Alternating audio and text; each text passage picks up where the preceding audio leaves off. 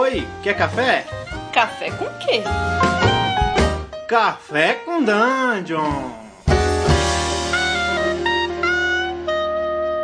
Bom dia, amigos do Regra da Casa. Estamos aqui para mais um Café com Dungeon, ou digo, Café com Treta, na sua manhã com muito RPG. Coloquem seus protetores bucais, porque agora a gente vai trocar socos argumentativos aqui e uma peleja retórica impressionante que começou no Twitter na semana passada e a gente vai terminá-la aqui. Então vamos ver quem vai sobrar nessa arena de argumentação. Estamos é, aqui hoje com o Kobe. Bom dia, Kobe. Bom dia! Tô aqui, galera. Obrigado pelo convite mais uma vez. É sempre um prazerzaço participar do Café com Dungeon, cara. Que é da Role Players e que vai mestrar agora áudios agora. Quer dizer, já vai, já vai ter passado, mas que mestrou áudios na Perifacom. Isso, eu fiz a. A gente vai participar da Perifacom agora esse final de semana. E, bom, já não vai ser mais novidade para vocês, mas a gente também vai estar na diversão offline, então vocês vão poder jogar com a gente lá também. Maravilha. Estamos também aqui com a Nani, do Casa Velha RPG. Bom dia, Nani. Bom dia, gente. Prazer estar aqui. Obrigada pelo convite. Primeira vez num podcast, tô nervosinha, tenham paciência comigo. a Nani que foi a puxadora do, da, da conversa, né? O, o, o, assunto tinha começado morrido rápido, a Nani puxou, fez uma thread, o Kobe aproveitou, pulou em cima. Então, bem-vindo aí, vamos debater. Estamos aqui também com o Chess, que é do, que é do Terra dos Mundos, um grande mestre e que vai ser aqui o cara que vai provavelmente ficar do meu lado na argumentação. Fala, Chess, bem-vindo. E aí, gente, bom dia, bom dia para este Are you ready to rumble? então, mas, é, bom dia, gente. Valeu pelo convite, Bob. Eu acho que vai ser um, é um, assunto que eu sempre acho legal de falar e que eu tenho opiniões muito apaixonadas sobre. Por isso é sempre bom ter uma oportunidade para falar do, do, assunto. E é bom dizer também que, além do Terras Mundos, eu também sou do escudo do mestre, senão meu companheiro me, me dá porrada. Verdade, verdade. É porque a concorrência é direta, né? Então. Como é, é dia de treta, então. Bom, galera, é eu não falei o assunto ainda, especificamente, que eu deixei para agora, para criar um suspensezinho. Que é o seguinte: o assunto é aquele velho assunto que a gente já discutiu aqui pelo menos duas vezes, que é o do escudo do mestre. A gente vai defender aqui a rolagem atrás do escudo, na frente do escudo. A gente vai rolar alterando resultados ou não alterando. É, primeiro vamos delimitar isso. Eu gostaria de, de, propor aqui que a gente delimitasse a questão, não necessariamente ao biombo, né? Mas principalmente a alterar resultados, né? Né, é, perante os jogadores. Porque se você rola na frente de todos, afinal de contas, você não vai é, alterar o resultado. Mas se você rola atrás do piombo, você pode alterar resultados. É, vamos começar aí com o Kobe. Kobe, é, você, você durante a semana aí falou bastante, fez muitos posts, é, fez até textão. Foi. então, qual é a sua opinião a respeito disso, cara? O que, que te motivou? O que, que moveu você durante a semana? Cara, eu, eu tava falando pra vocês agora no backstage e eu vou repetir aqui no ar porque eu acho que é, é importante, assim. Chamar aquela discussão que a gente teve no Twitter de treta é igual chamar o tigre e o dragão de pancadaria, assim. Tipo, não tem cabimento, tá ligado? é muito elegante, foi tudo muito bem construído, sabe? A galera chegou com um respeito muito grande um com o outro, a gente trocou informações interessantíssimas ao longo da semana. E esse uhum. tipo de discussão é o que me faz achar que o Twitter é uma das redes sociais mais legais de se usar até hoje. Assim. Verdade. Como se fosse um grande chat, assim. Estava todo mundo num chat enorme, qualquer pessoa podia participar e assistir. Uhum. É um tema polêmico, porque começou, na verdade, num post do Ramon, que ele falou que ele pegou numa, na, no Facebook uma, um negócio de um cara falando não sei o quê. Ah, tá aqui, achei, ó. Lido num dos maiores grupos de RPG da outra rede. Rola escondido e diga o número que você acha justo sair. Aí ele, putz, é melhor jogar sem dado, então. Cara, começou aí a parada. Tipo, eu entrei com os dois pés já, falando, pera aí, pera que eu também acho que não tem problema se eu ter dado e tal. E a galera foi meio que entrando junto, e a gente foi construindo um... um como eu vou dizer, um corpo de, de, de conteúdo a respeito, uhum. um, posturas muito diversas e tal. Mas a sua, o que que você, o que que te moveu a participar e por que que você participou de maneira até apaixonada, né? Eu acho que como todos nós. Você quer saber de que lado que eu vou entrar no Pit Fighter, né? Você quer saber de que lado que eu vou sentar a porrada? Eu sou do lado da diversão, mano. Eu uhum. acho que ela vem. Só que assim. É, é, é, não quero dar spoiler, mas hoje a gente. Hoje não, né? Ontem a gente chegou no ponto na discussão onde eu já entendi que não tem dois lados, essencialmente. Assim. Não tem a diversão de um lado e as regras do outro. Na verdade, não deveria ter, né? As regras de um lado e a diversão do outro. Mas eu sou do lado que, assim, a diversão tá acima de qualquer outra coisa no jogo. É um jogo? É. A diversão tá em primeiro lugar, então. E, então quer dizer que se a diversão está em primeiro lugar, você, como mestre, você vai fazer o que for necessário para que a diversão ocorra no grupo. Não, e não só como mestre, como jogador, como coordenador, como promotor. Se é um jogo, pessoa, na verdade. Aquilo é um jogo. Uhum. Né? As pessoas estão ali para se divertir. Se tem alguém não, se alguém não está se divertindo, tá errado. Entendi. Então, você se permite alterar o resultado de um dado, vamos supor que um personagem vai morrer, você acha que aquilo não vai ser divertido na mesa, então você oculta o resultado e fala, galera, é, foi sucesso, foi falha. O monstro não. É isso que, é isso que eu ia dizer. Isso aí que você tá falando, esse exemplo que você deu agora nunca aconteceu. Tipo, rolar um dado na mesa, sair, sei lá, 20 e eu falar, galera, não, não, não foi assim. Não, não, mas atrás do escudo você rola. Porra! Fácil! Beleza. Cara, eu vou passar aqui pro Chess, que é o, o de baixo. Eu até tô fugindo um pouco da ordem aqui que eu tinha pensado, mas eu sei que o Chess provavelmente tem algo a dizer sobre isso. Então, fala, Chess, o que, você acha, o que, você acha disso tudo? Você acompanhou a treta lá e o que, você pensa sobre esse argumento? Acompanhei, dei, dei, meus pitacos e vou repeti-los aqui também. É, reitero o que o, o Kobe falou, de fato não foi uma treta, uma discussão amigável, e, mas que nós vamos continuar aqui, e, enfim, não foi treta nem de longe. Então, mas dizer que a treta ajuda a, vend a vender ingresso pro podcast. Então, a gente fala.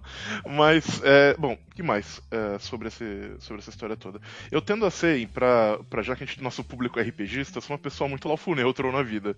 É, e isso é, tem a ver com RPG também. E o que, que e com e a questão é a seguinte, sobre essa ideia de alterar dados e de, e de mexer com regras e de é, colocar essas coisas em primeiro lugar. Eu tô com o Kobe nesse aspecto também. Eu também tô com a diversão em primeiro lugar. É, eu também tô com o jogo ser agradável para todos na mesa em primeiro lugar, sem dúvida nenhuma. Mas diferente dele talvez, ele, eu levo muito forte, ou, ponho, é, dou muito peso para essa ideia de que isto é um jogo. E um jogo é definido por ter mecânicas, por ter é, formas de interação pré-estabelecidas com esse jogo. Senão você está fazendo qualquer outra coisa. Quando eu convido você para jogar RPG, eu não estou te convidando para sentar numa roda de fazer improv. Isso é divertido, mas não é um jogo de RPG. Eu não estou sentando para a gente fazer uma sessão de história colaborativa e fazer um brainstorm de uma, um épico de fantasia. Isso também é divertido, mas isso não é RPG. Se estou te chamando para jogar RPG, eu estou te chamando para uma atividade específica. E essa atividade específica tem regras que ditam como ela deve ser é, organizada. E quando as pessoas, e nesse aspecto é, que eu dou esse peso para as regras, quando, quando o grupo concorda em jogar um jogo específico, todos nós vamos jogar D&D. Existe uma série de pressupostos que são assumidos quando você vai jogar D&D. Todo mundo que está jogando D&D assume que você rola um D20, que você dá dano, que você vai ter AC, porque é, essas são as mecânicas do jogo e está todo mundo concordando com essas mecânicas. Ninguém pode, no meio do jogo, um jo ou pelo menos ninguém acharia razoável se no meio do jogo um jogador falasse: Eu vou atacar o monstro aqui, mas eu não quero bater na C dele, não. Eu vou bater. Ah, eu bati, porque eu quis. Eu acertei o monstro, porque eu acho legal acertar o monstro. Ninguém acha isso normal. Mas por que acharia normal o mestre é, é, fazer a mesma coisa? Em parte, eu acho, e, e, já concluindo meu argumento, porque nós temos muito forte uma cultura do mestre como um jogador diferenciado, um jogador é, é superior, ou, ou, como um árbitro, ou como uma coisa. O árbitro de fato ele é, mas como uma coisa um pouco. Uh, como uma casta diferente do resto dos jogadores. Eu luto muito contra essa ideia. Eu acho que o, o, o mestre jogadores eles têm responsabilidades diferentes, papéis diferentes, mas não necessariamente é, eles estão em condições diferentes do jogo. E por isso que eu digo que em prol da diversão de todo mundo na mesa, é importante seguir o que todo mundo na mesa concordou em fazer. No momento em que o mestre acha que ele é capaz, sozinho, de julgar o que é mais ou menos divertido para todas as pessoas da mesa, é eu acho que é o momento que ele comete uma violação dessa, dessa confiança, desse acordo é, que todo mundo fez. Porque na, e, e nesse aspecto, o mestre pode ser a pessoa mais bem intencionada do mundo. Ele pode olhar e falar: Eu tenho certeza que se tal coisa acontecer, vai ser a coisa mais legal para esse jogo. Mas ele não tem como saber, porque e essa, é, e essa que eu acho que é a mágica do RPG. Porque uma coisa que ele poderia achar absolutamente chata na mesa, outras pessoas podem achar legais. As consequências que vão surgir disso são imprevisíveis, são infinitas pela própria característica do RPG. E é por isso que eu digo que não cabe ao mestre tomar essa decisão não sozinho. Fechando o argumento, o que eu quero dizer sobre a ideia de matar o personagem é que eu acharia um absurdo. Rolei um dado o, e, e, vou mudar o dado porque eu acho chato o personagem morrer. Eu não vejo problema nenhum se quando esse grupo resolveu jogar, o pessoal falou: Cara, eu acho uma chato, o grupo inteiro, eu acho uma chato quando o personagem morre, tipo, num crítico pra um goblin aleatório, né? Não vamos fazer isso não. E aí o mestre fala: ah, então beleza, ninguém vai morrer pra um crítico num mestre aleatório, eu vou, eu vou cuidar para que isso aconteça. Nisso eu não vejo problema nenhum. Mas é importante que isso seja discutido antes, porque o mestre não é super-homem, não, é, não tem superpoderes, e eu não acho que ele é capaz de julgar o que vai ser melhor para todo mundo. Uhum. É, cara, é, o Sembiano tá aí? Tô aqui, tô aqui, levantando a mão. Voltou? Sembiano voltou. Mas calma, Sembiano, calma, que você perdeu a sua, a sua vez. É, então antes eu vou chamar a Nani. Fala, Nani, você pegou essa discussão lá e você reviveu ela, você deu um resurrect na discussão quando você viu todo mundo debatendo lá, já na, acho que na altura do segundo dia. É, o que, que, você, que, que você acha disso tudo? Você vendo esses, esses dois argumentos, você foi uma pessoa que foi bastante ponderada na, na discussão, inclusive, hora você concordou com um, hora você concordou com outro. O que, que você acha disso tudo?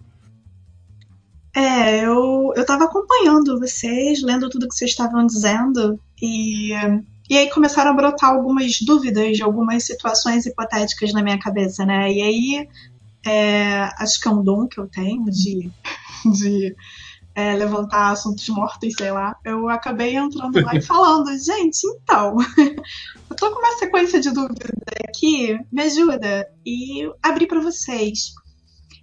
Então, é, eu acho que o, a pessoa que fez esse comentário aí do rola atrás do escudo só para ter o barulhinho do dado, né? E as pessoas acharem que você rolou, mas aí você diz se foi acerto ou se foi falha, você decide, foi de uma infelicidade gigante, porque isso é extremamente antijogo. E realmente com isso eu não concordaria. Mas a minha dúvida surgiu justamente de pequenas nuances, né? Às vezes você tem uma, uma cena épica rolando ou você tem você tem um objetivo ali no meio do arco daquela história lá e por exemplo né o cara tá lá lutando contra o goblin ou coisa do tipo. E aí uma falha ok a pessoa sai quebrada mas a situação se resolve. Uma falha crítica pronto tudo vai para água abaixo. E aí surgiu o meu questionamento pô mas será que não vale a pena abrir mão do crítico e, e, sustentar, deixar a história correr mais um pouco do que você ver aquela história morrer ali por, por uma infelicidade para um goblin caolho e manco que por acaso teve um golpe de sorte ou coisa do tipo. É, mas eu, eu sou muito adepta do que a gente fala, eu, eu sempre falo isso. É, o RPG para mim ele é um acordo social. E nisso eu concordo com o Chaz. Eu acho que é, você tem que propor, você tem que conversar, você tem que conhecer o seu grupo, né? Então, eu vi alguém falando que, ah, mas se o, o mestre rola os dados atrás do escudo, o grupo já está ciente que ele vai alterar alguma coisa. Não, pera, não é bem assim não. É, eu entendo que o cara rola alguma coisa atrás do escudo porque ele está fazendo segredo sobre alguma coisa. A gente pode estar tá rolando uma, uma percepção, um stealth, alguma coisa assim, e a informação que ele está rolando ali atrás do escudo, por enquanto, é, não vem ao caso ser aberta, né? Faz parte do mistério, faz parte do frisson, daquela tensão que a gente sente de não saber com que está lidando, se está fazendo merda, se não está fazendo merda, faz parte da emoção. Então, eu, eu, discordo dessa máxima de que todo mundo que rola e as coisas que se rolam atrás do escudo são roladas ali para serem alteradas. Eu acho que não é assim. Acaba no meio da história você tendo situações para rolar aberto e situações para rolar em fechado. E eu aceito isso como jogadora. Vamos deixar claro que eu ainda não experimentei o lado de narração na vida, mas como jogadora eu entendo essa parte. E eu acho que se tem um acordo em como o Chess falou, ah, então, não vamos perder o personagem para um Goblin ou para um um desvio no caminho e, e, quando você pode seguir mais adiante, eu acho bacana, eu acho válido.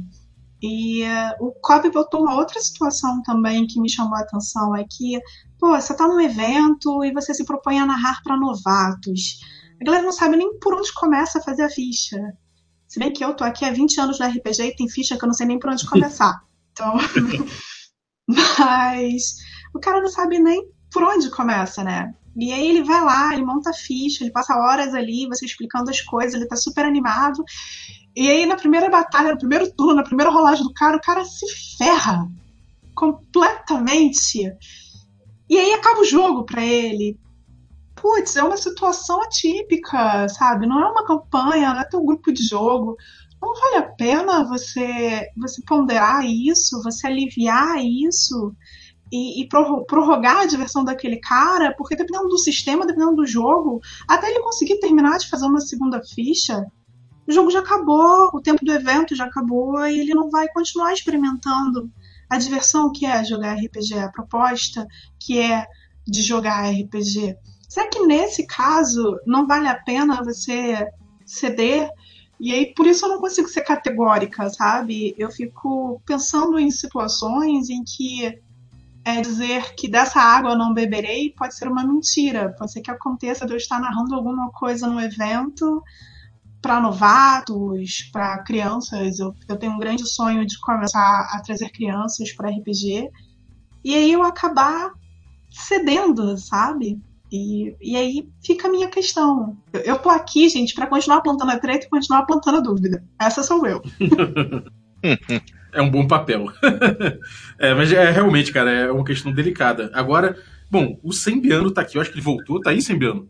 Tô aqui, tô aqui sim. Aê, Sembiano! Primeiro, cara, fala aí de você, Sembiano.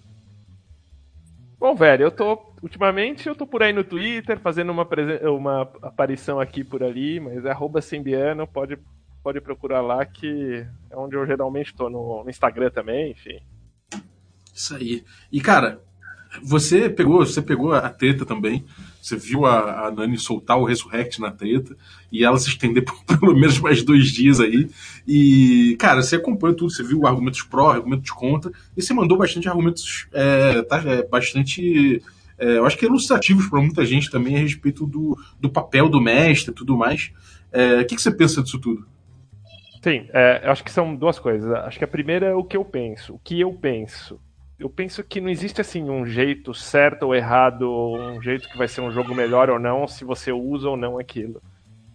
É, então acho que são estilos diferentes e que joga tem jogadores que se adaptam melhor a um estilo, tem jogadores que se adaptam melhor a, a outro. Eu, particularmente, como jogador e como mestre, é, sou a favor de que o mestre tenha à sua disposição todas as suas, assim, toda a gama de de recursos que o jogo permite. E o próprio livro do mestre, livro do jogador, historicamente, é, é, é, comenta sobre essa possibilidade de eventualmente ele é, utilizar da mudança do, do, de valor de dado é, quando ele achar necessário para fazer alguma correção. Já alertando que uma prática corriqueira disso pode causar danos, mas que, mas que às vezes é, é sim, é uma, é uma situação de jogo. Então eu não vejo, discordando um pouco do Chaz, eu não vejo isso como uma coisa fora da regra do jogo no DD. É, uhum. É, em específico. É uma coisa que, que, que, contém. Essa, essa frase mesmo do, do que o DM ele só joga dado para ouvir o barulho, ela é atribuída ao próprio Gary Gygax, né? Que, então tem, existe sempre aquela lenda se ele falou ou não.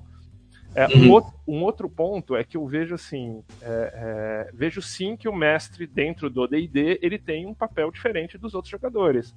É, na minha visão, muito mais como um diretor e os jogadores como, como os atores. É, isso quer dizer que ele é mais importante ou menos importante? Não, isso quer dizer que é o papel dele dentro do, do jogo. Tem filme que o ator é mais importante que o diretor. É, tem filme que é o contrário. Uhum. Então é um pouco. essa, essa é a situação. Agora, fato, tipo, você usar disso, mesmo quem usa frequentemente, de uma forma muito exposta, é, é, você perde um pouquinho a mão. Só que também eu quero alertar o seguinte: muitas pessoas focaram muito na questão do, da mudança de valor de dado. Mas, é, mestre eventual, eventualmente muda a classe de armadura do, do monstro diminui XP, é, faz assim, é, digamos assim, mais reações subjetivas, ou seja, da visão dele de situações interpretativas que tem um peso no jogo muito similar à mudança do dado na hora do combate. Uhum. É, sem dúvida. É, eu acho que a gente, a gente pode deixar até um pouco de lado essa questão que até o DMG traz, né, o, Dungeon Master Guide, que é de você, ele, ele, ele tem como default, ele sugere que você role escondido é, coisas de percepção, de stealth, por exemplo, ele recomenda, e que você role aberto o resto. Né? É, então daí a gente pode tirar que ele recomenda que você não, não altere resultados de combate, não altere certos resultados que não sejam necessariamente secretos. E ele também, obviamente, não fala em alterar resultado mesmo que rolado secreto. Então isso aí é uma coisa que a gente tem como, como debater, porque ele, ele deixa um espaço vazio, né? E como é um sistema que prega pelos, pelos rulings, né? Ou seja, pelo, pelas decisões do mestre, não necessariamente pela regra, a regra é um toolbox, a gente tem esse espaço de discussão, realmente. É, você acha que. Você, você acha, ô Sembiano, que então que, que alterar o resultado de um dado atrás do escudo é uma das prerrogativas do mestre, é uma das ferramentas que ele tem na acho mão. Acho que sim, acho que sim. Mas acho que é uma ferramenta deveras perigosa. Né? Sim. É, cara, eu vou dar a, visão aqui da casa, é, rapidamente. É, recomendo quem, quem não conhece a visão da, do regra da casa sobre isso pode ver em outros episódios, a gente já, já debateu isso, eu vou linkar esses episódios no descritivo do vídeo, mas de forma geral, o que eu penso a respeito disso é que eu concordo com todos que é a respeito da diversão, acho que ninguém joga RPG é, para não se divertir, né? Então eu, eu, o problema é que eu acho que a diversão como um, como uma questão, como o objeto, o objetivo final, como a grande questão é, é, é, já é irrelevante, porque a gente já parte desse princípio que vai ser legal para todo mundo e que a gente está buscando isso. Né? Eu acho que a gente está explorando a linguagem para além da diversão. Ou seja, a gente está tentando entender como funciona. Né? É, divertido a gente sabe que a gente vai dar um jeito, principalmente se o mestre for bom, se o cara conhece bem o jogo, já jogou bastante RPG, está num sistema que é adequado, etc, etc. Mas enfim, é, a, a, diversão é uma coisa que a gente pode tomar como uma questão absolutamente subjetiva. A gente tem pode se divertir com o drama do jogo, ou seja, se foi épico ou não, a gente pode se divertir com o próprio desafio, e aí de repente o cara não quer que o mestre roube nem a favor dele. O cara pode gostar, de, inclusive, de seguir regras, né? Tem gente que joga por seguir regras. Então. Oi. Então a gente não tem como garantir que o que vai ser divertido é aquilo. Eu concordo plenamente com o Chess. O mestre, quando ele altera o resultado, de certa forma, ele está tomando para si a responsabilidade de perceber para aquele grupo que é mais divertido. Eu concordo que isso é uma, é uma função tanto ingrata. Eu não gostaria de ser o mestre que pensa que é responsável pela diversão de todos. É, sobre rolagem, né, é, a rolagem significativa que a Nani, Nani falou, que é essa coisa de você, pô, estragar tudo que foi construído ali, ou numa sessão rápida, num one shot, num evento, você tem uma rolagem de um Goblin que pega um crítico e mata alguém. É, cara, eu, eu a, a, na minha cabeça, eu até fiz esse post lá no, no Twitter, é, uma rolagem, quando você faz, é, ela já carrega um significado. Se, se aquele significado foi um, é um risco que o jogador assumiu, quando ele, quando ele morrer, aquele, quando o personagem morrer porque assumiu aquele risco, o drama está exposto, o drama, tá, o drama tá ali, claro, e provavelmente eu acredito que ele não vai ficar tão chateado porque ele assumiu aquele risco.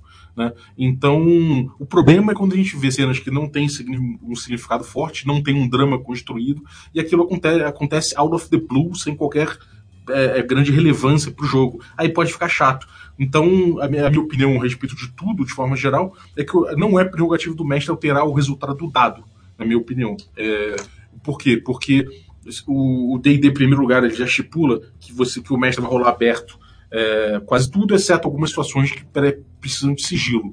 Então, quer dizer quando ele rola aberto, ele já, tá, já não está alterando o resultado ali.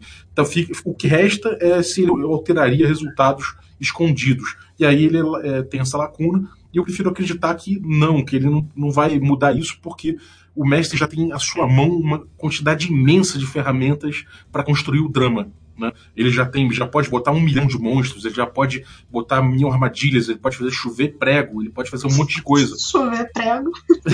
ele pode criar uma cachoeira do nada, entendeu? E isso é a prerrogativa subjetiva do mestre.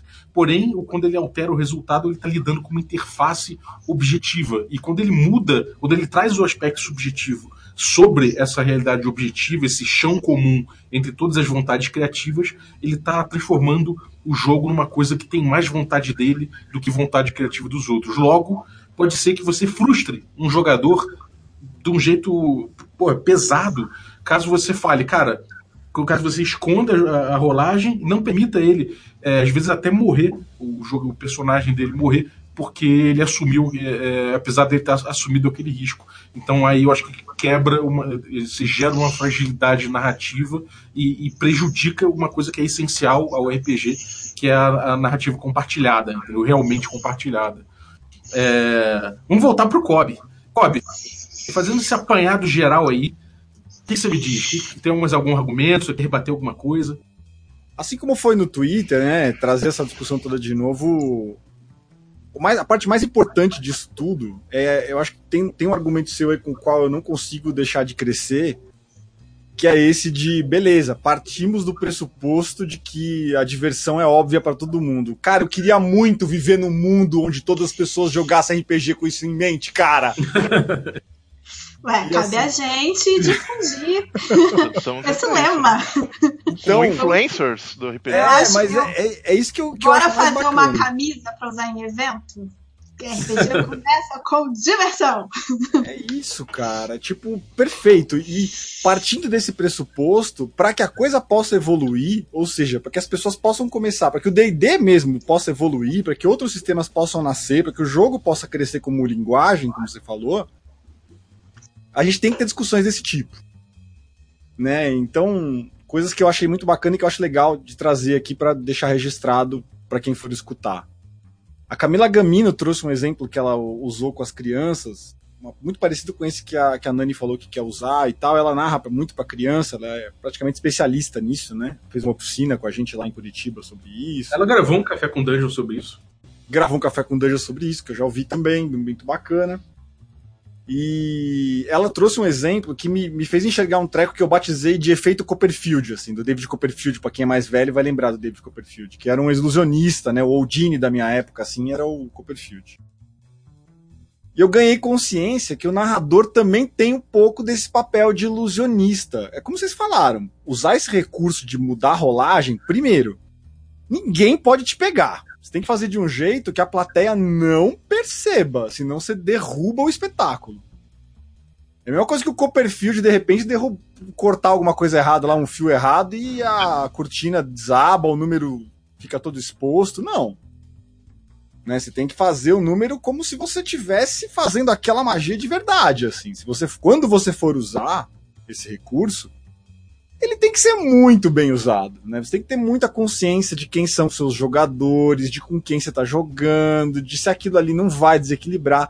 Isso que o Bob trouxe dos tipos de narrativa, né? Ele colocou até um gráfico no Twitter lá que eu achei muito legal, o gráfico centralizado, descentralizado, distribuído. Eu tinha visto aquilo lá já dentro estudando storytelling e trazendo isso para narrativa. Faz todo sentido quando você aplica pro D&D isso que você falou do narrador começar a centralizar demais o jogo e talvez isso pesar na, na mão dele. Mas no fundo eu acho que essa coisa do efeito Copperfield, se o cara tiver ela, ela em mente, né, se quando o narrador tem a, a presença de fazer o truque sem ninguém perceber que aquilo tá rolando, cara, parece muita mágica, assim. Tipo, a galera, ah, meu Deus, a mulher tá flutuando, caraca, é o mesmo efeito que acontece quando a gente vê um número do Copperfield, que ele fez desaparecer um, um ônibus espacial da NASA, né? Fala, uhum. Meu Deus, o cara fez desaparecer um ônibus espacial. É lógico que ele não fez o ônibus espacial desaparecer, aquilo é um truque. ninguém sabe como é, que, como é que o truque foi feito. Quando você atinge esse nível de, de, de experiência, e aqui nós estamos falando com gente que sabe chegar nesse, nesse grau, né? Tipo, são narradores experientes, é gente que tem é, consciência do grupo com que está jogando é, é muito bacana, assim. Por último, É, a gente falou que essa discussão toda, na verdade, ia descendo um pouco mais para esse lá, para o mundo real, né? Vindo um pouco mais pro para mesa, para mesa de, não, para mesa de jogo. E a gente sabe que o RPG é um jogo que depende muito de gente, né? E pessoas às vezes deixam aquela emoção em tomar conta e às vezes, né? Como todo bom jogo, às vezes acaba cometendo uma mancada ali, outra ali mas a discussão toda ela traz luz a coisas muito legais, né? Primeiro esse cara que é o narrador que quer contar a história dele e não tá nem aí para a história dos personagens. Segundo pro jogador que fica xeretando atrás do escudo do Messi para ter certeza se ele tá cumprindo as regras mesmo ou não. É, terceiro pro pra coisa de puta, advogado de regra, que o cara quer só saber da regra, da regra, da regra, da regra, da regra, e foda-se o amiguinho do lado. Tá, pode falar palavrão aqui ou não pode? Pode, claro. Ah, então Agora beleza. Foi, né? é... é... Não, senão vai ficar pipi, Quando, eu faço, jogador que fica... quando eu faço edição, Kobe, pode ficar tranquilo, pode falar palavrão que quando eu faço edição eu substituo tudo por, por palavras fofinhas, tipo flor, urso. Ah, legal. Purpurina. unicórnio. Purpurina. unicórnio. Então, o jogador que só quer saber das regras, ele não tá nem aí pra diversão dos amigos. Em suma, a discussão toda ela trata de elementos que são muito legais de você ficar esperto se, se na sua mesa acontece ou não. Se você é um vetor desse tipo de situação que pode acabar provocando é, discórdia no teu jogo e, e, e para evitar que isso tudo aconteça, saca? Porque o jogo sem tudo isso é muito legal. Sim. Alguém tem algum ponto em relação a isso tudo que a gente falou até agora? Oh, I do, eu tenho. Manda aí, Eu Chess. também, eu também. Acho que todos. É, manda aí, Chess, vai lá. Tá bom, então é, é, vou, vou, tentar ser o mais breve e específico que eu puder. É, a primeira coisa é que, assim, eu vou. Eu tô junto com o Balbi. Eu acho que o Balbi discursou muito bem sobre o tema e expôs a coisa de uma maneira com a qual eu concordo muito. E nesse aspecto, eu vou discordar do Kobe mais uma vez. Kobe, eu gosto de você, mas né? Vou discordar de você mais uma vez. Gosta nada! Você não me ama mais, chefe! Porque é o seguinte, eu acho que eu como o RPG é um jogo, todo mundo tem prerrogativas. Eu, o Sembiano falou isso, ele está certo. O mestre tem uma função, ele tem responsabilidades diferentes dos jogadores. E os jogadores têm as suas, o mestre tem a sua, independente do jogo que eles forem jogar. É, qualquer jogo de RPG, as pessoas que vão jogar vão ter suas funções. Só que quando o Kobe fala em espetáculo, quando ele fala que o mestre tem que ser um ilusionista, ele tem que ele nesse aspecto eu acho que ainda é uma visão muito muito e eu acho que é, que é o problema é uma visão muito problemática de o mestre produz um espetáculo que os jogadores consomem e não todos na mesa juntos geram um espetáculo. E esse que é o, o ponto de discussão que, que eu estou colocando. Como no RPG no meu entender todo mundo tem suas prerrogativas todo mundo tá ah, de preferência todo mundo tá abraçando o, o a diversão essas é, essas prerrogativas, como o Kobe falou, é um, o jogo é um o RPG é um jogo de pessoas, elas envolvem confiança. E quando você senta para jogar, você está determinando que certas prerrogativas são de um, certas são de outros, certas são do sistema. Parece que ele está lá. Agora, e eu acho que a gente tem tão forte essa cultura, que na minha opinião é algo a ser combatido, de que o mestre é um, o, o cara que é, produz o espetáculo e os jogadores o consomem, que a gente acha razoável o mestre no, no, no, no na função de ser o, o, ilusionista, de fazer o seu espetáculo, é, viole essa confiança e viole é, as coisas que as pessoas concordaram que deveriam ser prerrogativas do sistema. O Sibiano falou isso e, eu, e o, o, Bob também, eu concordo com o Bob. É, não é prerrogativa do mestre, na minha opinião, mudar dados, ou mudar resultados, ou ignorar regras sem ser previamente consultado, enfim. Na minha opinião, isso não é prerrogativa do mestre. Ele tem N outras prerrogativas para lidar com as circunstâncias que aconteçam à mesa. Na situação hipotética é, colocada é, pela Nani, em que um ah, mas a gente tá num evento e aí o Goblin vai lá e mata o personagem, dá um, um monte de dano no primeiro ataque e o personagem dele caiu o mestre ainda assim, ele tem prerrogativas para isso. Ele pode mexer no comportamento dos goblins. Outros goblins vão atracar outra pessoa. Ele pode inserir um NPC que, nossa, o padre da cidade vem correndo e cura vocês. Enfim, tem N situações que você pode fazer. Claro que, se você fizer mal feito, vai ficar parecendo um deus ex-máquina. Mas aí cabe o que o, o, que o Kobe falou da perícia do, do, do mestre numa prerrogativa que o compete.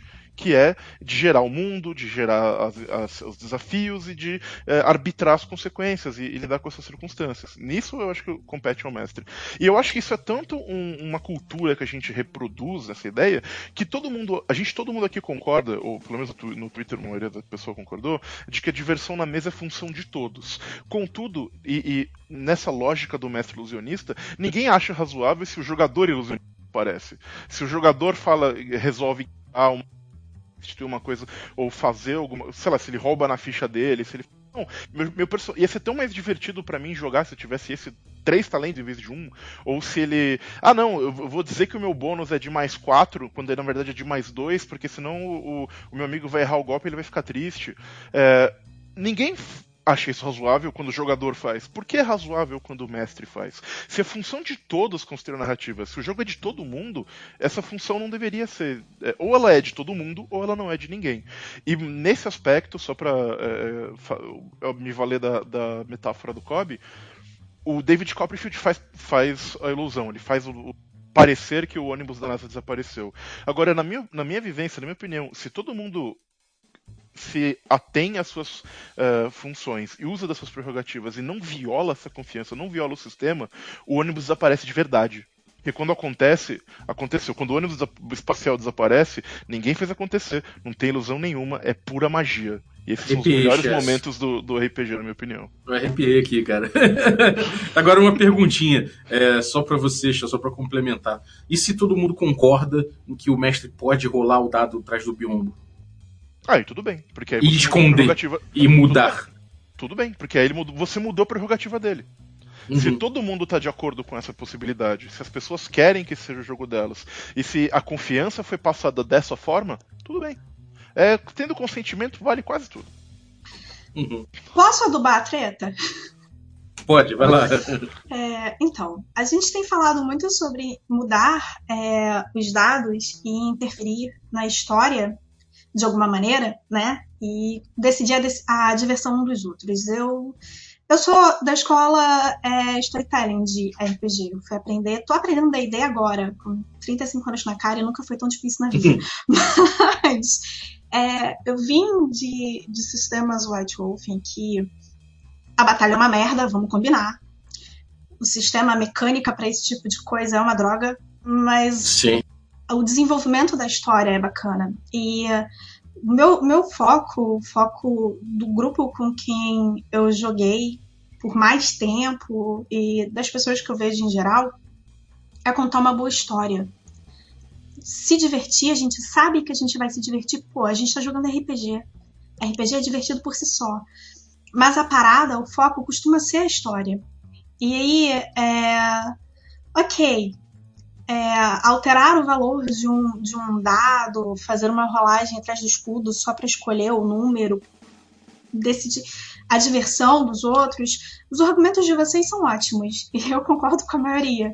Mas, por exemplo, quando você deixa o Goblin, quando você faz a rolagem, o Goblin vai lá, ataca o cara, e o padre vem correndo e salva o personagem, você está interferindo na história.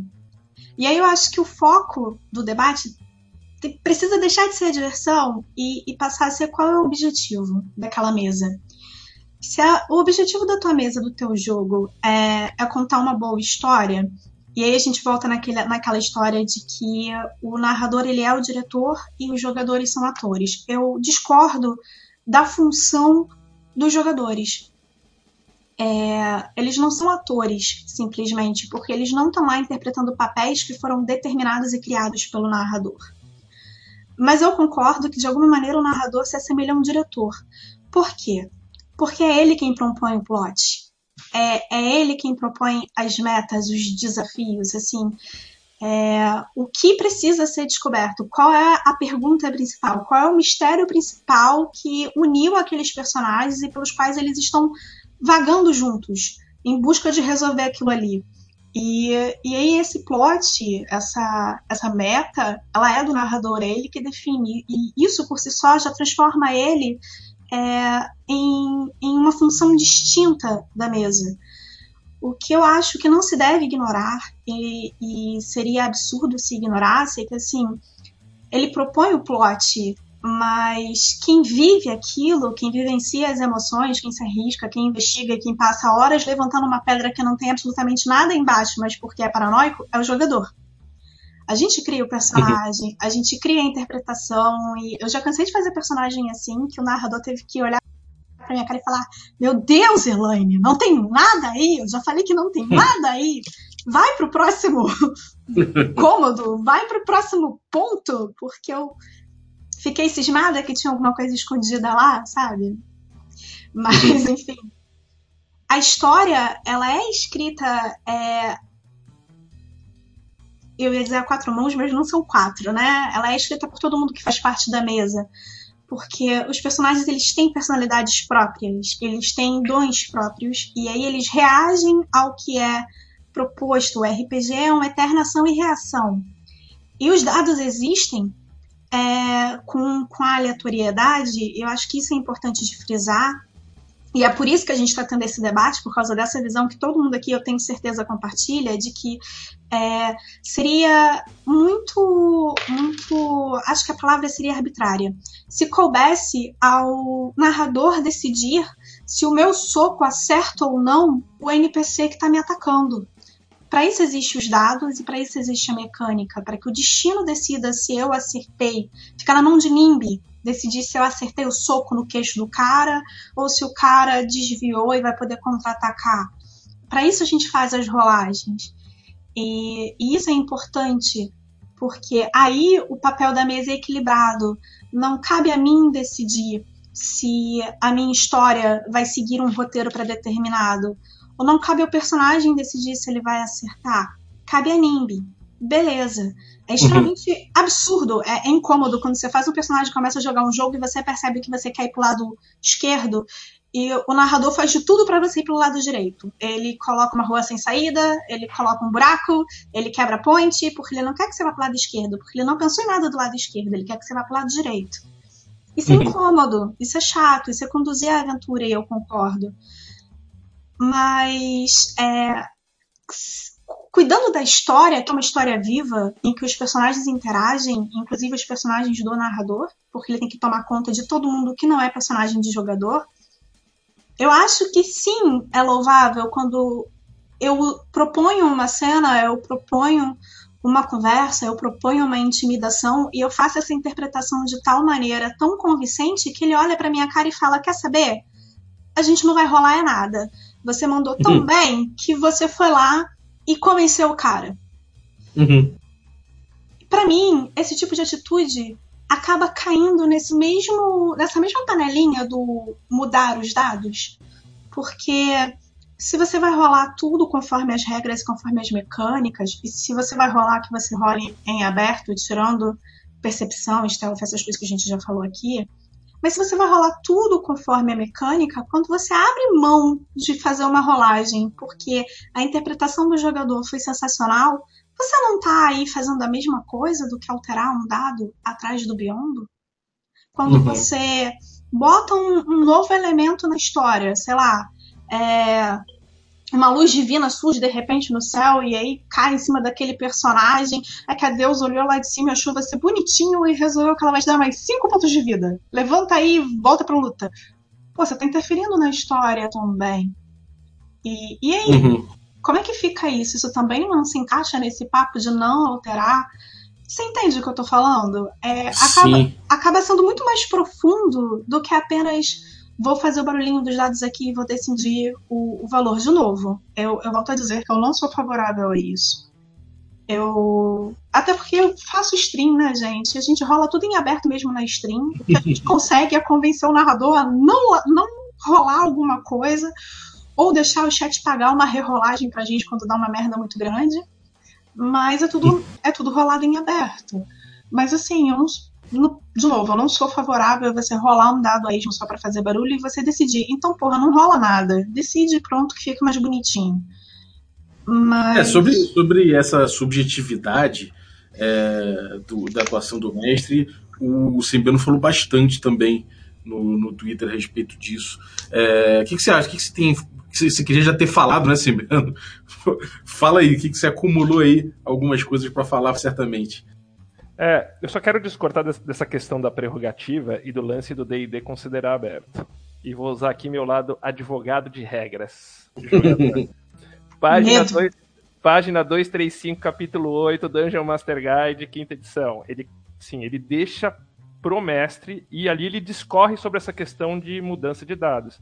Ele falou assim: se você vai fazer isso, é, é, não faça com frequência e não deixe os outros saberem, como o Kobe bem colocou. Então, se o próprio livro do jogo ele deixa na mão do mestre, ele considera que tem pessoas que vão usar e que não. Então, ele considera que isso é uma prerrogativa plausível do mestre. E eu concordo em absoluto com a Nani, assim.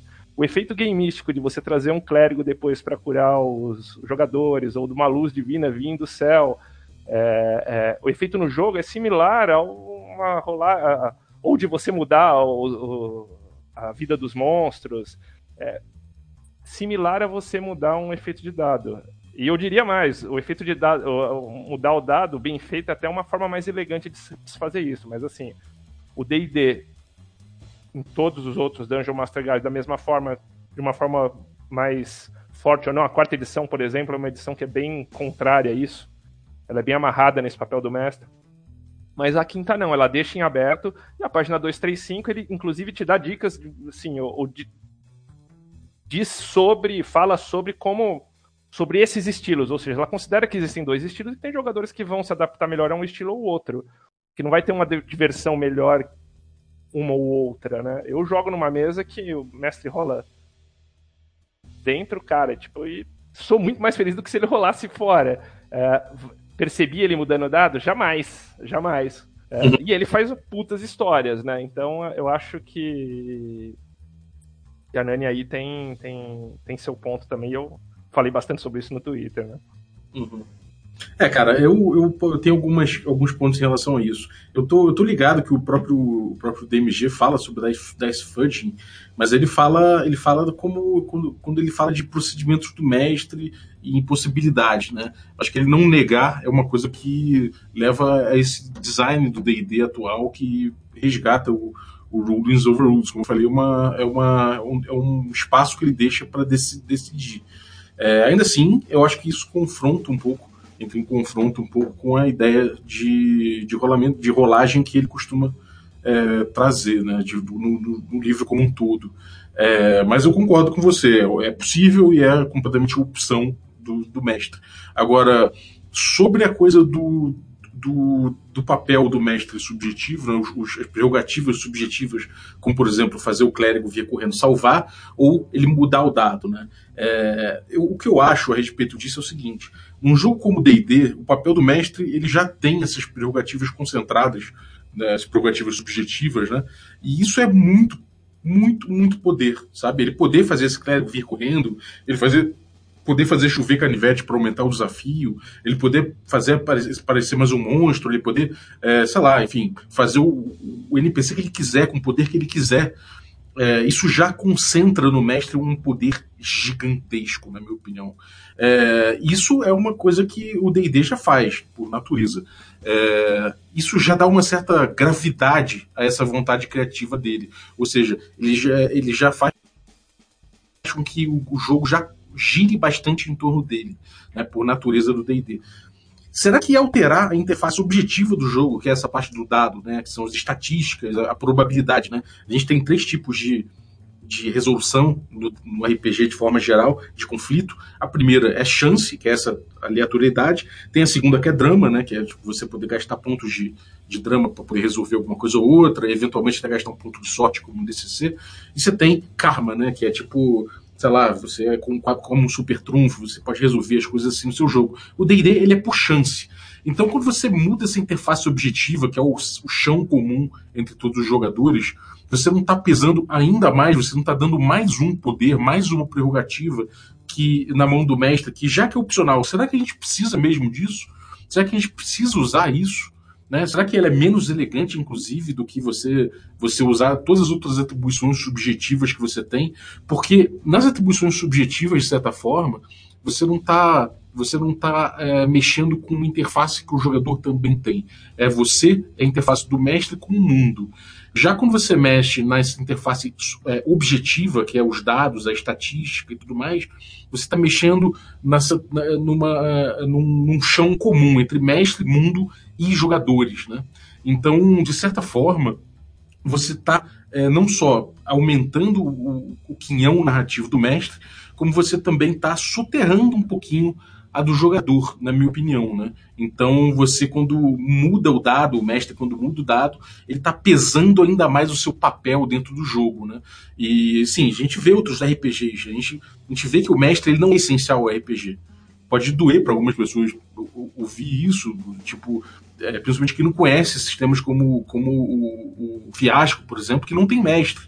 E ele distribui esse papel né, entre os jogadores. O DD não faz isso, mas ele tem um espaço de regras e um espaço de atuação para o mestre que comporta que o mestre simplesmente não atue de forma pesada a sua, a sua, a sua, a sua criatividade sobre os demais, entendeu? A Nani falou essa coisa do desafio e abrir mão da rolagem. Né? O cara interpretou bem, então o mestre fala, cara, não precisa nem rolar. Isso é uma coisa que no, no Vampiro é, é, pode acontecer, mas que isso é uma coisa cara para o SR, né? o Old School, os jogos Old School, eles, eles pensam que o mestre deve abrir mão de uma rolagem quando os jogadores trouxerem boas ideias né, e bem descritas. Só que isso acontece de uma outra forma. Né? É, a gente tem que, de forma, a gente tem de forma geral que você pede uma rolagem enquanto mestre quando aquela rolagem for trazer algum risco. Né? Se não tem risco, você não pede rolagem. Por exemplo, se eu estou abrindo uma porta e aquela porta não tem armadilhas, eu não tenho uma pressa para arrebentar aquela porta, eu não tenho por que pedir para rolarem. Eu simplesmente falo, cara, você passou um tempo ali e conseguiu arrebentar a porta, porque não tem conflito. É, se os jogadores estão com um conflito à frente, um perigo, mas eles têm uma ideia que atenue aquele perigo o suficiente para que eu não peça rolagem, aí eu falo, cara, não tem por que rolar. Por exemplo, eles estão com um, um, sei lá, com três trolls é, na, em cima da ponte. Eles resolvem cortar a, as cordas da ponte e os trolls caem no rio. Eles passam, é, eles, eles é, sei lá, fazem um, um, encanto ali, passam por cima da ponte, beleza. Não tem por que eu pedir eles rolarem nada, entendeu? Então, assim, isso é, é não necessariamente é o mestre alterando o resultado do dado. Na verdade, isso pode ser, em certos casos, como na OSR ocorre, é simplesmente o mestre abrindo mão de pedir uma rolagem porque ele não viu o desafio o suficiente para aquilo. Entendeu? Então, assim, de certa forma, eu acho que, só para amarrar o, o, o, a opinião, que o mestre já tem muito poder na mão se ele é, subjetivo, se ele mexer na interface objetiva da coisa, né? ou seja, nas estatísticas, ele está, de certa forma, é, soterrando um pouquinho é, o chão comum que ele tem com os jogadores, e aí ele afeta um pouco, eu acho que essa, essa, essa igualdade, ou pelo menos uma tentativa de igualdade de quem é um narrativo para os jogadores também. E aí o RPG, que é um jogo de narrativa compartilhada, todos são, né? É, seja, seja narrativista ou não o jogo, todos são narrativa compartilhada, eu acho que é um pouco prejudicada, entendeu? Objetivamente, quando o mestre se permite atuar na, interface, interface objetiva. Mas, bom, acho que a gente deu uma pincelada grande aqui. É, eu queria pedir considerações finais da galera, cara. O que, que vocês acham aí? O que vocês acharam? Fala, Cota. Gente, esse, Excelente podcast. Desculpa cortar, excelente podcast, maravilhoso. A discussão foi ótima. Eu preciso sair imediatamente. Go, go, então, go! Então, eu me despeço. Obrigado pela discussão. Daria para discutir por mais três horas. No Diversão Offline a gente tem que recuperar essa, essa, essa conversa pessoalmente. Quem sabe disponibilizar isso de algum jeito. Mas, até a próxima, gente. Valeu pelo convite, valeu pelo, pelo, por tudo e tchau. Valeu, Chess. Galera, é, vamos lá, vou voltar pro Kobe. Kobe, tuas considerações finais o que você achou de tudo? Tem alguma coisa ainda que você queira rebater, alguma coisa que você queira concluir? Cara, eu achei fantástico, incrível. Eu faço coro pro, pro Chess aí de que isso aqui tem que continuar num, com café, com cerveja, com o que tiver que continuar, porque é, cresce muito, assim. Eu vou continuar do jeito que eu mais gosto, cara, porque assim, fechando tudo, fazendo um wrap-up desse negócio, é meio que impossível negar que eu tomei aí um pilão triplo do Chess, né? Quando ele traz um super combo do Chess, né? Quando ele trouxe essa, essa clareza, né?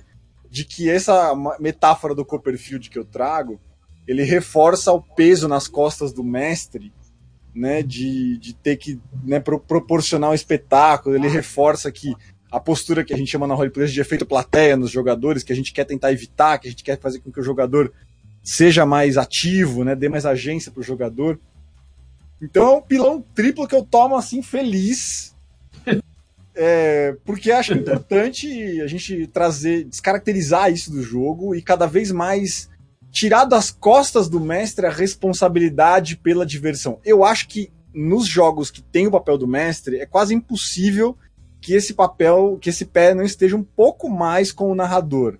Mas eu acho que é, culturalmente falando, né, dentro do nicho de jogo que eu tive acesso nesses 25 anos, é, isso acaba pesando muito pro narrador. Assim. Tem uma palestra incrível que o Azekos deu no World RPG Fest, onde ele fala que o narrador acaba sendo responsável, inclusive, por coisas do tipo resolver treta entre os jogadores, sabe? Fora do jogo, assim. Cara, é real, porque é, é, o que acontece, só que é, é absurdo, é ridículo, assim, né? não, é, não é dever desse cara. Cara, eu, eu sempre reclamo disso. Tipo, ai, ah, tem alguém que tá sempre chegando atrasado, tá sempre faltando, tá, ou quando a mesa é presencial não colabora com lanche, ou avacalha, ou não sei o quê. Pois e aí é. fica todo mundo assim, e aí, narrador, você não vai fazer nada?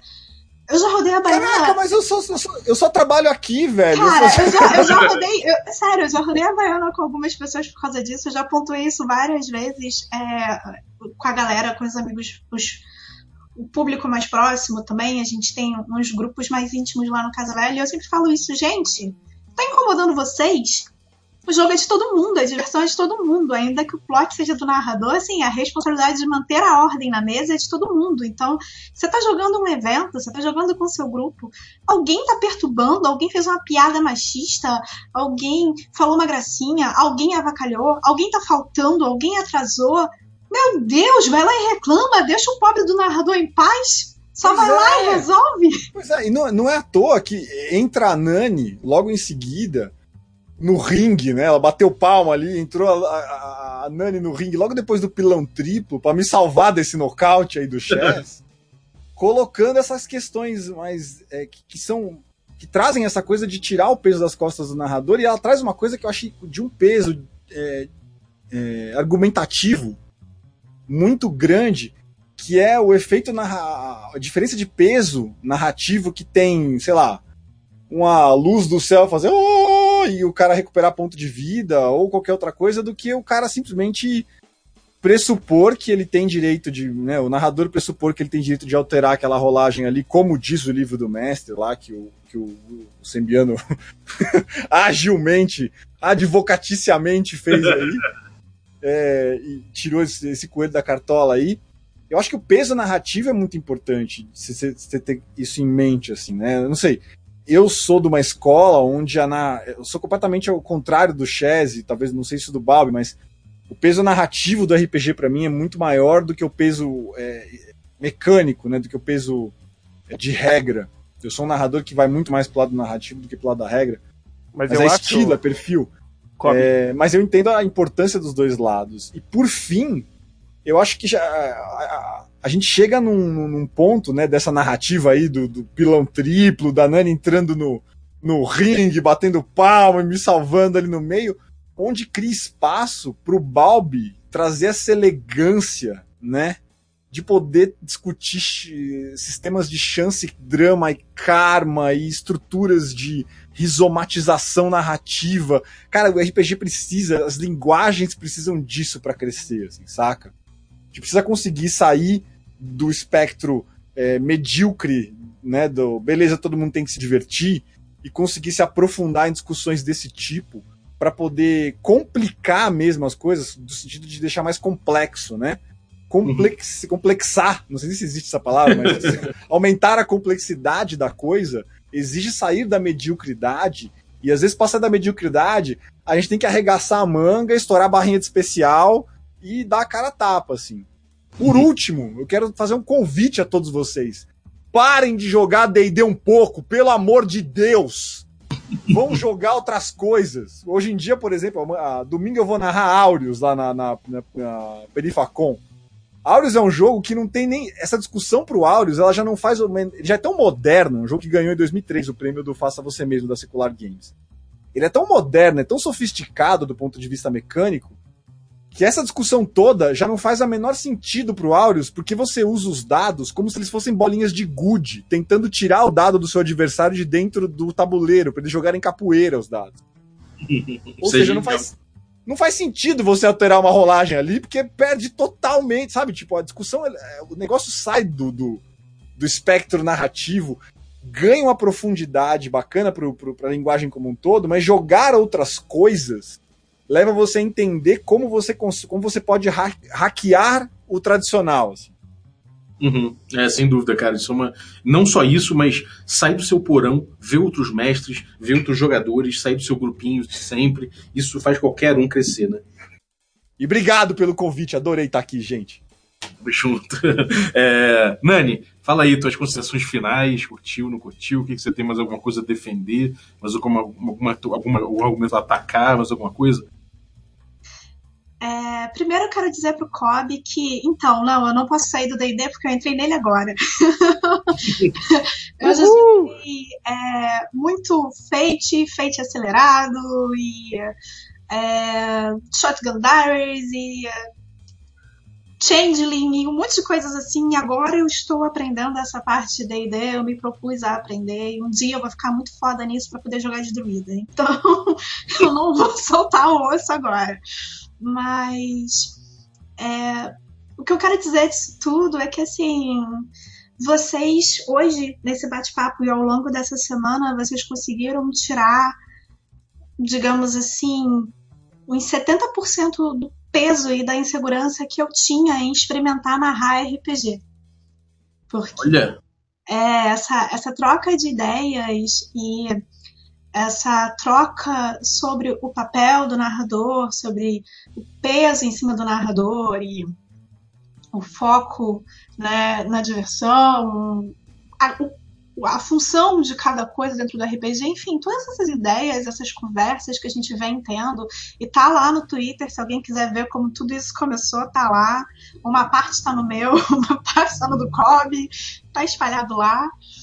Mas todas essas conversas e tudo que eu li antes de entrar na conversa foi me mostrando é, a visão que eu tinha, que é uma visão antiga do papel do narrador dentro do, do jogo, e, e foi suavizando isso ao longo desse período. Então, eu ainda sinto e, e, eu gosto porque, assim como Kobe, eu gosto muito da história.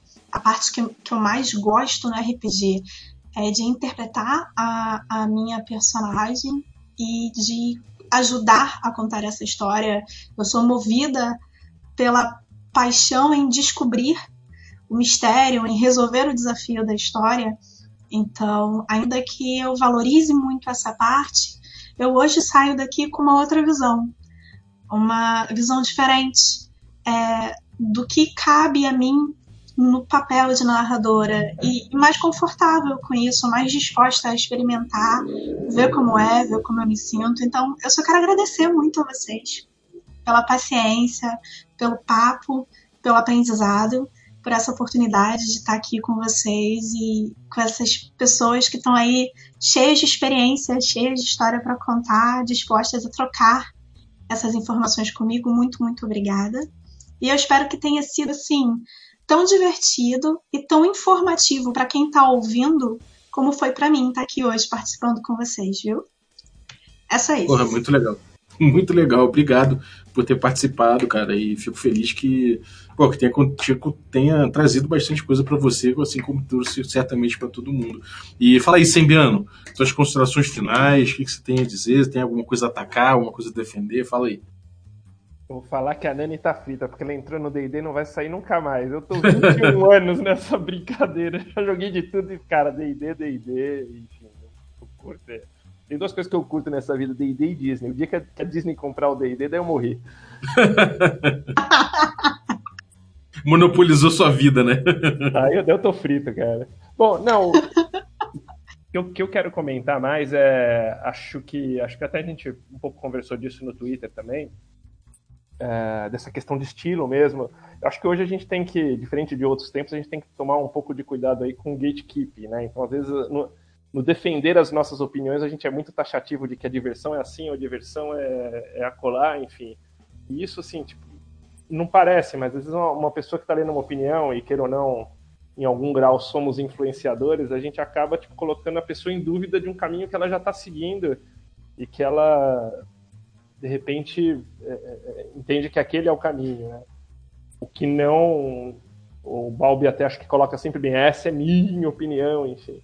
Acho que vale sempre esse, esse reforço, porque, enfim, é, consciência do jogo de uma forma ou de outra, ela é bem, bem pessoal, né? Tem esse lado mais do storytelling, que eu me enquadro, né? É como... Malditos da escola Hickman. exato, exato. E tem, é, é, eu não digo nem que o Balbi não me parece que seja assim, uma pessoa mais direcionada a regras. Eu acho que é muito a, a, esse papel do, do, do, jogador também, né? A valorização uhum. do papel do jogador, que é uma coisa bem old school de uma forma, de uma, de uma forma geral também. Uhum. É, sem dúvida, cara. É, eu concordo com você plenamente, cara. Gatekeeping é um perigo mesmo. É, a gente não pode fazer de forma alguma isso acontecer. Eu acho que o nosso papel, é, além de também mostrar outras visões, é levantar dúvidas, né? É a gente perguntar. Então, acho que o que eu, que eu vou deixar aqui para o meu encerramento é o seguinte: se pergunte como mestre, será que você sabe o que é melhor para o seu grupo? Será que de repente você não quer colaborar mais com o seu grupo, quer abrir mais espaço? Ou será que de repente não? Você sempre está tá se sentindo inseguro, de repente você precisa dessa ferramenta de rolar, de mexer nos dados atrás, de repente você vai fazendo isso paulatinamente, de repente você começa a perceber melhor a função de cada coisa. Mas se pergunte, principalmente, pergunta o que funciona né, para você realmente, explora a linguagem e não se, não se apega necessariamente, como o Kobe falou também, à, à discussão como um fim a toda a discussão a respeito de linguagem, porque realmente é, você pode descobrir outras formas de se divertir. Então, não é para ter medo, não é a gatekeeping. Eu acho que é importante você se colocar na mesa, porque o RPG ele não acontece aqui, a gente falando, ele não acontece no livro, ele não acontece em lugar nenhum que não seja a mesa e quando estão os jogadores e o mestre ali trocando uma ideia e jogando dados e curtindo. Então, assim, é, só, só aproveita isso, aproveita esse momento e se pergunta, né, o que, significa tudo que você está fazendo e como você pode é, ficar sempre melhor, se divertir sempre mais e tudo mais, porque, é, como a Nani falou, você se sinta confortável com isso, né? Eu acho que isso é, é importante para todo mundo e principalmente não se sentir responsável você mestre sozinho pela diversão de todo mundo. Isso é realmente uma coisa que o Cobb também falou, é até prerrogativa da Role Players, né? Então. E se cara... você for jogador e estiver ouvindo aqui, já usando o que a gente aprendeu nesse podcast, se você for jogador e quando você estiver jogador e estiver ouvindo esse podcast aqui, se pergunte a mesma coisa que o, que o, que o Bob tá te colocando aí. Você está ajudando a tua mesa? Se, se os outros jogadores estão se divertindo? Você está deixando a responsa muito nas costas do mestre, da diversão? Quanto está puxando para você ajudar a divertir todo mundo também? Não está deixando isso nas costas do narrador, né? É, exatamente. A, o, o, RPG é essa coletividade, né? É a mesa. Então, porra, vamos fazer essa mesa acontecer. E, cara, vamos explorar tudo que essa mesa tem para trazer pra gente. Fica a dica para um próximo podcast aí. Qual é o papel do jogador, né? É, sem dúvida. A gente, a gente até falou sobre isso num, episódio, mas a gente acabou botando só três dicas para o jogador trabalhar melhor na mesa. Mas acho que tem muito mais a ser discutido, certamente. Então, cara, vocês três aí, mais o Chess que saiu cedo, saibam que vocês estão sempre convidados. É, pô, o Sembeiro já gravou comigo, o Cobb já gravou comigo. Vocês sabem que vocês pô, estão sempre convidados mesmo, porque foram incríveis todos os episódios que vocês participaram. E a Nani agora também, pode ter certeza que está tá sempre aí um espaço aberto se você quiser trazer alguma coisa, quiser debater alguma coisa, falar sobre alguma coisa que você descobriu, que você experimentou. Então, o espaço está sempre aberto aí. Eu queria agradecer a todos vocês e espero que a galera tenha curtido aí. Vamos botar aí no, no Twitter, vamos botar no Facebook, vamos botar no, nos comentários aqui, em qualquer lugar. Coloquem aí o que, que vocês acham também dessa discussão e a opinião de vocês. Beleza? Fechou? Quero dar os Galera. parabéns, quero fechar com dando os parabéns pra, pra Nani. Eu não, conhe, não a conhecia via, via voz, ainda conheci ela só por texto. E o depoimento dela no final do podcast aqui agora fez a treta da semana inteira valer a pena já, cara. Se pra uma pessoa a gente já conseguiu produzir esse tipo de sensação, é.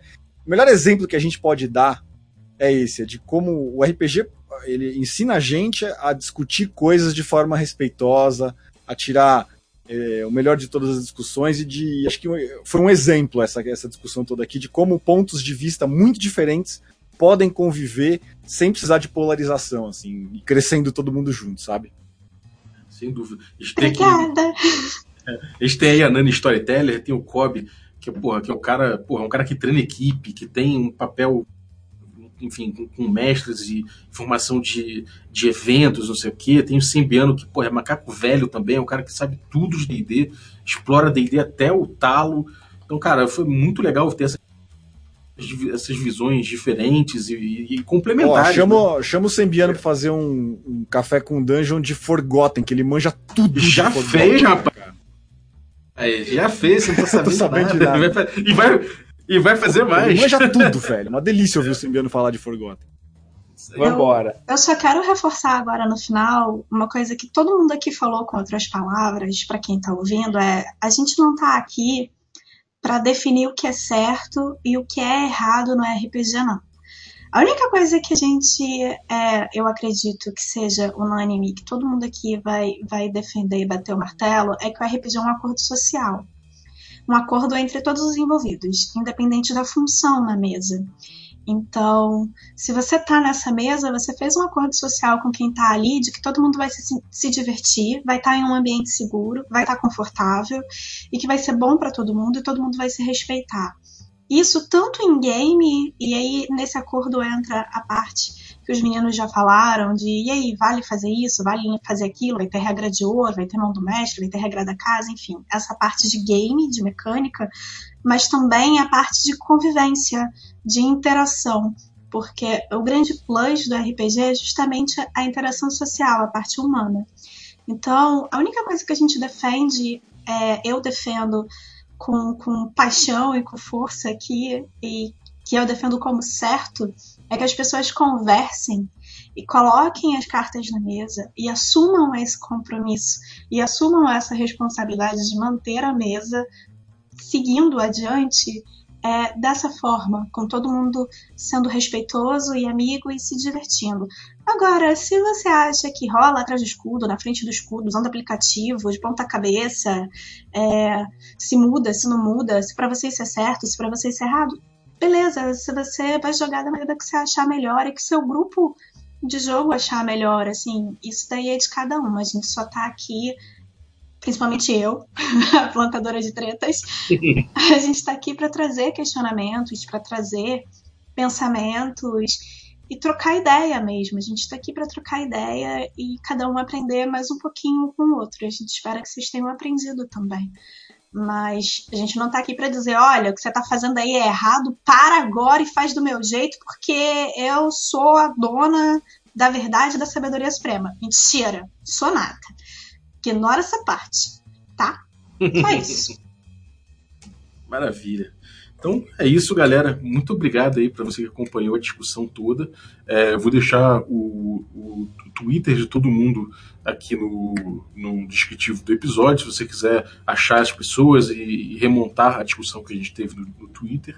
Então você vai poder pegar os links aí. Eu vou botar também os links das pessoas, o Casa Velha RPG, a Role Players, vou botar também aí o do Terra dos Mundos, o Escudo do Mestre, é, vou botar tudo, tudo que os, o, a galera que participou me linkar, vou botar ali no descritivo do episódio, então você vai poder acompanhar essa galera e, enfim, se quiser também trocar uma ideia com a gente, pode sinta-se livre aí, as redes sociais estão aí para isso.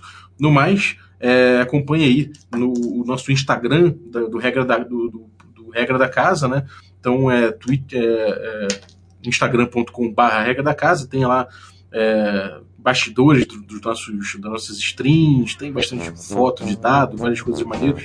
Então acompanha a gente por lá. E nas redes sociais aí, Facebook, Twitter, pode achar aí tudo regra da casa. É, muito obrigado a todos que ficaram aí. Um abraço, até a próxima.